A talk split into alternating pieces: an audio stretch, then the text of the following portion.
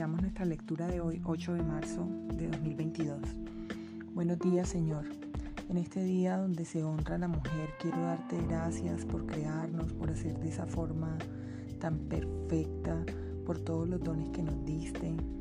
Nos quisiste tanto que nos diste el don más parecido a ti, dar la vida. Somos hacedoras de vida, Señor, porque tú así lo quisiste. Es por eso que te pedimos perdón hoy, porque quizás desperdiciamos esos dones y pensamos en abortos, en no constituir familias, porque ese es el camino más fácil, pero no el que tú nos has marcado. Quisiera que hoy, Señor, mires con esos mismos ojos de amor con que nos creaste a las mujeres que están embarazadas, a las que empiezan a constituir un hogar, a las que emprenden. Sigue mirándonos, Señor, como a la niña de tus ojos. Danos fortaleza para afrontar todas las pruebas de la vida, sabiduría para seguir guiando nuestros hogares, amor para repartir. Permítenos ser luz de nuestros hogares. Gracias Señor por el inmenso don de ser mujer. Espíritu Santo, guía nuestro camino de mujer para que entendamos eso que quiere el Señor de nosotras, que podamos cumplir su propósito en nuestro tránsito por la tierra. Abre nuestros ojos y oídos a la palabra del Señor y toca nuestros corazones. Iniciamos nuestra lectura de hoy con San Mateo capítulo 12, versículos del 1 al 21.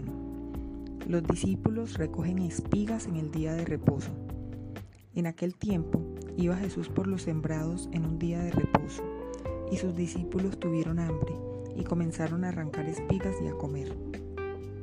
Viéndolo los fariseos le dijeron, He aquí tus discípulos hacen lo que no es lícito hacer en el día de reposo. Pero él les dijo, ¿no habéis leído lo que hizo David cuando él y los que con él estaban tuvieron hambre? cómo entró en la casa de Dios y comió los panes de la proposición que no les era lícito comer, ni a él ni a los que con él estaban, sino solamente a los sacerdotes? ¿O no habéis leído en la ley cómo en el día de reposo los sacerdotes en el templo profanan el día de reposo y son sin culpa? Pues os digo que uno mayor que el templo está aquí. Y si supieseis qué significa, misericordia quiero y no sacrificio, no condenaríais a los inocentes porque el Hijo del Hombre es Señor del día de reposo. El hombre de la mano seca. Pasando de allí, vino a la sinagoga de ellos. Y he aquí, había allí uno que tenía seca una mano, y preguntaron a Jesús para poder acusarle, ¿es lícito sanar en el día de reposo? Él les dijo, ¿qué hombre habrá de vosotros que tenga una oveja, y si ésta cayere en un hoyo en día de reposo, no le eche mano y la levante? pues ¿cuánto más vale un hombre que una oveja?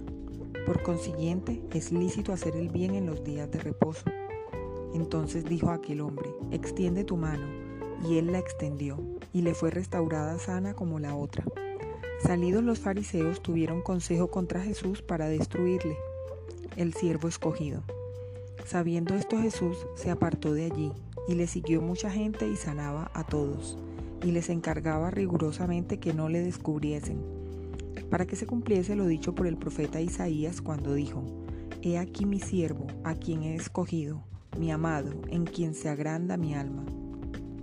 Pondré mi espíritu sobre él, y a los gentiles anunciará juicio. No contenderá ni voceará, ni nadie oirá en las calles su voz. La caña cascada no quebrará, y el pábilo que humea no apagará, hasta que saque a victoria el juicio, y en su nombre esperarán los gentiles. Nuestra segunda lectura es Levítico capítulo 14. Y habló Jehová a Moisés diciendo, Esta será la ley para el leproso cuando se limpiare, será traído al sacerdote. Y éste saldrá fuera del campamento y lo examinará. Y si ve que está sana la plaga de la lepra del leproso, el sacerdote mandará luego que se tomen para el que se purifica dos avecillas vivas, limpias y madera de cedro, grana e hisopo y mandará el sacerdote matar una avecilla en un vaso de barro sobre aguas corrientes. Después tomará la avecilla viva, el cedro, la grana y el hisopo, y los mojará con la avecilla viva en la sangre de la avecilla muerta sobre las aguas corrientes. Y rociará siete veces sobre el que se purifica de la lepra, y le declarará limpio, y soltará la avecilla viva en el campo. Y el que se purifica lavará sus vestidos y raerá todo su pelo, y se lavará con agua y será limpio. Después entrará en el campamento y morará fuera de su tienda siete días. Y el séptimo día raerá todo el pelo de su cabeza, su barba y las cejas de sus ojos y todo su pelo, y lavará sus vestidos y lavará su cuerpo en agua y será limpio. El día octavo tomará dos corderos sin defecto, y una cordera de un año sin tacha, y tres décimas de efa de flor de harina para ofrenda amasada con aceite, y un loc de aceite. Y el sacerdote que le purifica presentará delante de Jehová al que se ha de limpiar, con aquellas cosas a la puerta del tabernáculo de reunión. Y tomará el sacerdote un cordero y lo ofrecerá por la culpa, con el loc de aceite y lo mecerá como ofrenda mecida delante de Jehová. Y degollará el cordero en el lugar donde se degüella el sacrificio por el pecado, y el holocausto en el lugar del santuario, porque como la víctima por el pecado, así también la víctima por la culpa es del sacerdote, es cosa muy sagrada. Y el sacerdote tomará de la sangre de la víctima por la culpa y la pondrá el sacerdote sobre el lóbulo de la oreja derecha del que se purifica, sobre el pulgar de su mano derecha y sobre el pulgar de su pie derecho. Asimismo el sacerdote tomará del loc de aceite y lo echará sobre la palma de su mano izquierda, y mojará su dedo derecho en el aceite que tiene en su mano izquierda, y esparcirá del aceite con su dedo siete veces delante de Jehová. Y de lo que quedare del aceite que tiene en su mano, pondrá el sacerdote sobre el lóbulo de la oreja derecha del que se purifica, sobre el pulgar de su mano derecha y sobre el pulgar de su pie derecho, encima de la sangre del sacrificio por la culpa. Y lo que quedare del aceite que tiene en su mano, lo pondrá sobre la cabeza del que se purifica, y hará el sacerdote expiación por él delante de Jehová. Ofrecerá luego el sacerdote el sacrificio por el pecado y hará expiación por el que se ha de purificar de su inmundicia, y después degollará el holocausto y hará subir el sacerdote el holocausto y la ofrenda sobre el altar. Así hará el sacerdote expiación por él y será limpio. Mas si fuere pobre y no tuviere para tanto, entonces tomará un cordero para ser ofrecido como ofrenda mecida por la culpa, para reconciliarse, y una décima de efa de flor de harina amasada con aceite para ofrenda y un loc de aceite. Y dos tórtolas o dos palominos, según pueda. Uno será para expiación por el pecado y el otro para el holocausto. Al octavo día de su purificación, traerá estas cosas al sacerdote a la puerta del tabernáculo de reunión delante de Jehová. Y el sacerdote tomará el cordero de la expiación por la culpa, y el loc de aceite y los mecerá el sacerdote como ofrenda mecida delante de Jehová. Luego degollará el cordero de la culpa y el sacerdote tomará de la sangre de la culpa y la pondrá sobre el lóbulo de la oreja derecha del que se purifica, sobre el pulgar de su mano derecha y sobre el pulgar de su pie derecho. Y el sacerdote echará del aceite sobre la palma de su mano izquierda y con su dedo derecho el sacerdote rociará del aceite que tiene en su mano izquierda siete veces delante de Jehová. También el sacerdote pondrá del aceite que tiene en su mano sobre el lóbulo de la oreja derecha del que se purifica, sobre el pulgar de su mano derecha y sobre el pulgar de su pie derecho, en el lugar de la sangre de la culpa.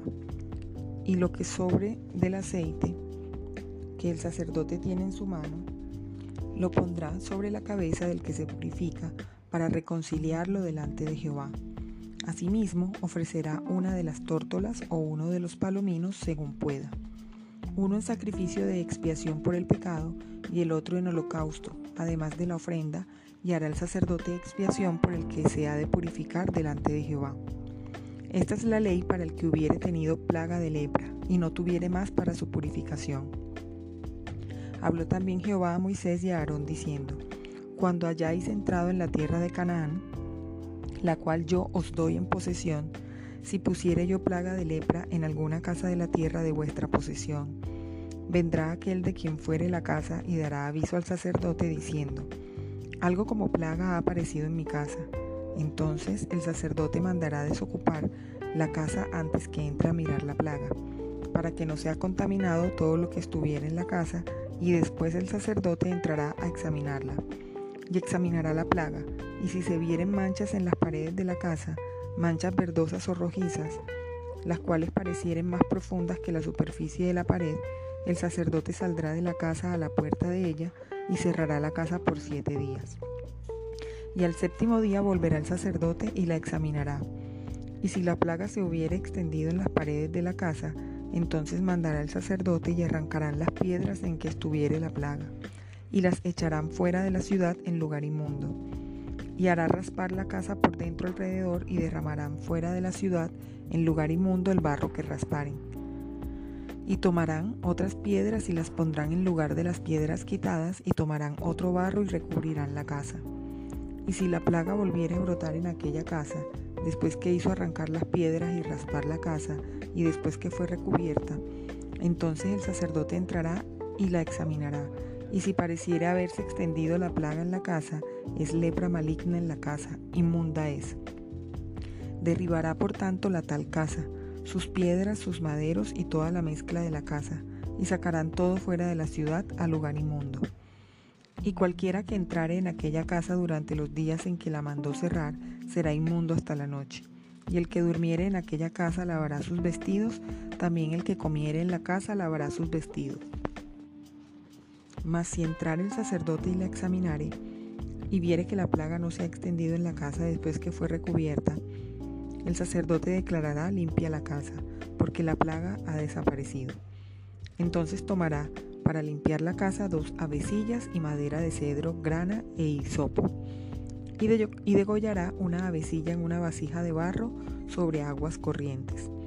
Y tomará el cedro, el hisopo, la grana y la avecilla viva, y los mojará en la sangre de la avecilla muerta y en las aguas corrientes, y rociará la casa siete veces y purificará la casa con la sangre de la avecilla, con las aguas corrientes, con la avecilla viva, la madera de cedro, el hisopo y la grana.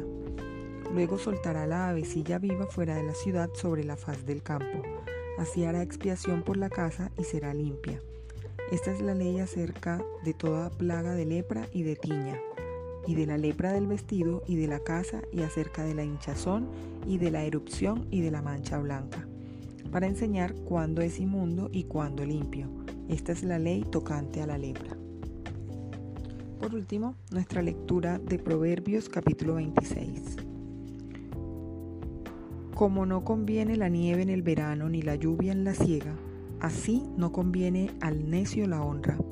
Como el gorrión en su vagar y como la golondrina en su vuelo, así la maldición nunca vendrá sin causa. El látigo para el caballo, el cabestro para el asno y la vara para la espalda del necio. Nunca respondas al necio de acuerdo con su necedad, para que no seas tú también como él. Responde al necio como merece su necedad, para que no se estime sabio en su propia opinión. Como el que se corta los pies y bebe su daño, así es el que envía recado por mano de un necio. Las piernas del cojo penden inútiles, así es el proverbio en la boca del necio. Como quien liga la piedra en la honda, así hace el que da honra al necio. Espinas hincadas en mano del embriagado, tal es el proverbio en la boca de los necios. Como arquero que a todos hiere, es el que toma a sueldo insensatos y vagabundos. Como perro que vuelve a su vómito, así es el necio que repite su necedad. ¿Has visto hombre sabio en su propia opinión? Más esperanza hay del necio que de él. Dice el perezoso, el león está en el camino, el león está en las calles. Como la puerta gira sobre sus quicios, así el perezoso se vuelve en su cama. Mete el perezoso su mano en el plato, se cansa de llevarla a su boca.